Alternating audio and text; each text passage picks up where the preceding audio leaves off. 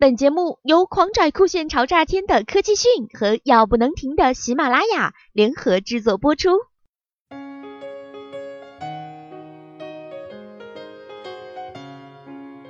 现如今不掌握点撩妹的技能，简直是活该万年单身。最近就有一家汽车公司打算把汽车变成移动电影院，想想和妹子在车里边看电影边玩耍的场景，还真是有点小激动呢。今年早些时候，福特曾宣布将进一步扩大自己的自动驾驶汽车测试。而从最近曝光的一项技术专利来看，这家汽车厂商似乎还打算把自动驾驶汽车变成是一座移动的电影院。福特的这项专利名叫“自动驾驶汽车娱乐系统”，当中展示了一部在自动驾驶状态下提供影院功能的汽车。在电影放映模式下，汽车的挡风玻璃会被投影屏幕所遮挡，而前后座会向后滑动。让司机可以放松下来欣赏电影。如果司机需要手动介入到车辆控制当中，投影屏幕会回缩到汽车顶部，第二块屏幕则会出现在后座的乘客面前。这的确是一套非常新颖的系统，但自动驾驶汽车目前还不允许司机将视线从道路上移开。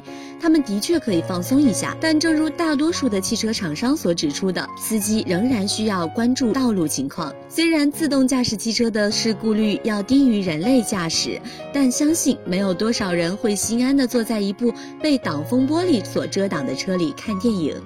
福特汽车已获得过美国加州的自动驾驶汽车测试许可，并计划将于明年开始在加州的公共道路上测试。福特汽车位于美国硅谷的帕洛阿尔托研究与创新中心，现在共有一百多名在职研发人员、工程师和科学家，是硅谷最大的自动驾驶汽车技术研究中心。位于帕洛阿尔托的研究实验室也在福特智能移动计划中扮演着重要的角色。该计划旨在推动福特在车载连接技术、智能移动出行、自动驾驶、消费者体验以及大数据方面进入全新的发展阶段。在福特帕洛阿尔托研发与创新团队的员工中，百分之八十拥有技术背景，另外百分之二十则是分别来自于美国、中国、德国和澳大利亚等国家，拥有着丰富的车型开发经验的工程师和设计师。今年以来，我们的帕洛阿尔托团队经历了迅猛的发展。通过利用研究和创新手段，不断开发并探索未来的移动解决方案。